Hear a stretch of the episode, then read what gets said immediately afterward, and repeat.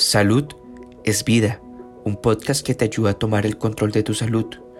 Entrega especial de Tiroides en Control, una iniciativa de BeHealth. Saludos, soy la doctora Nicole Canales, endocrinóloga especialista en diabetes, metabolismo y enfermedades de tiroides. Las enfermedades tiroideas son muchas, pero se pueden clasificar en cinco categorías de manera general.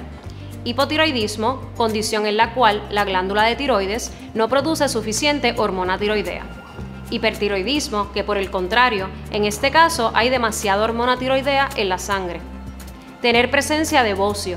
Ese es el agrandamiento de la glándula de tiroides. Por otro lado, se pueden tener nódulos tiroideos, que son crecimientos anormales en la glándula de tiroides, que pueden ser benignos o malignos. Y finalmente, cáncer de tiroides. El primer paso para determinar el tipo de diagnóstico de una enfermedad tiroidea es realizar una evaluación clínica completa, que incluye una historia clínica y un examen físico detallado.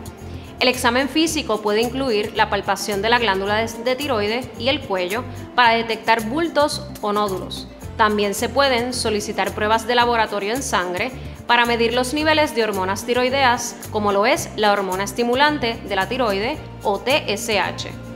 Una vez se han recopilado todos los datos, el médico podrá determinar la necesidad de realizar pruebas adicionales. El hipertiroidismo y el hipotiroidismo se pueden diagnosticar a través de las pruebas de función tiroidea. Las pruebas más comunes son la medición de la hormona estimulante de la tiroide, como es el TSH, y los niveles de hormonas tiroideas libres, como lo es el T4 y el T3.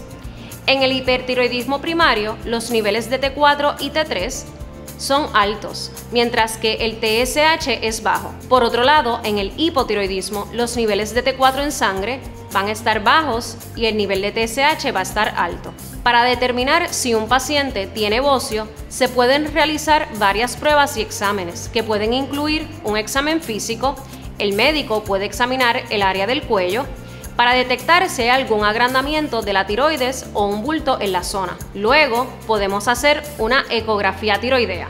Una ecografía puede evaluar el tamaño de la glándula de tiroides, así como su estructura y consistencia. También puede detectar nódulos o masas en la glándula. ¿Te gustó el contenido? Recuerda que puedes seguirnos en tus redes sociales favoritas. Búscanos como PR y no te pierdas nuestras actualizaciones.